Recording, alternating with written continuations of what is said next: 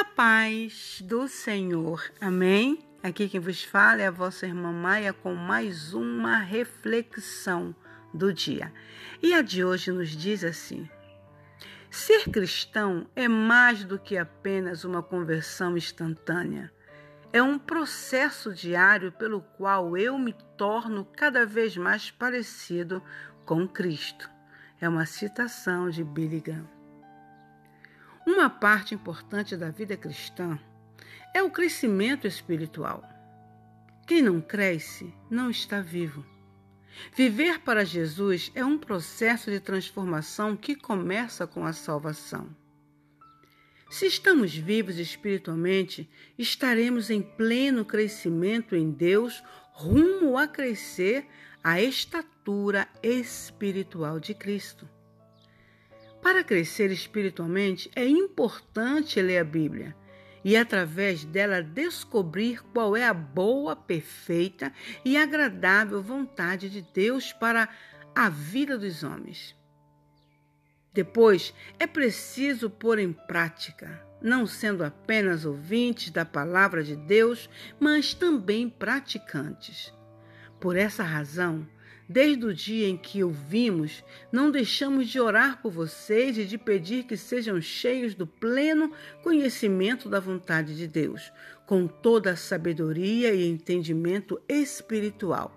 É isso para que vocês vivam de maneira digna do Senhor e em tudo possam agradá-lo, frutificando em toda boa obra, crescendo no conhecimento de Deus. Colossenses capítulo 1.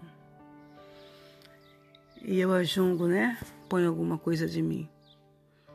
Não se pode crescer se aquele livro não for aberto. Não se pode ter amadurecimento se aquele livro continuar fechado. Então, se você não tem esse hábito de abrir a palavra do Senhor e entender o que Ele tem para você, vai ser bem difícil você chegar à perfeita, como diz aqui, né? A perfeita e pleno conhecimento em Deus. Vai ser bem difícil você crescer à estatura espiritual de Cristo. Amém?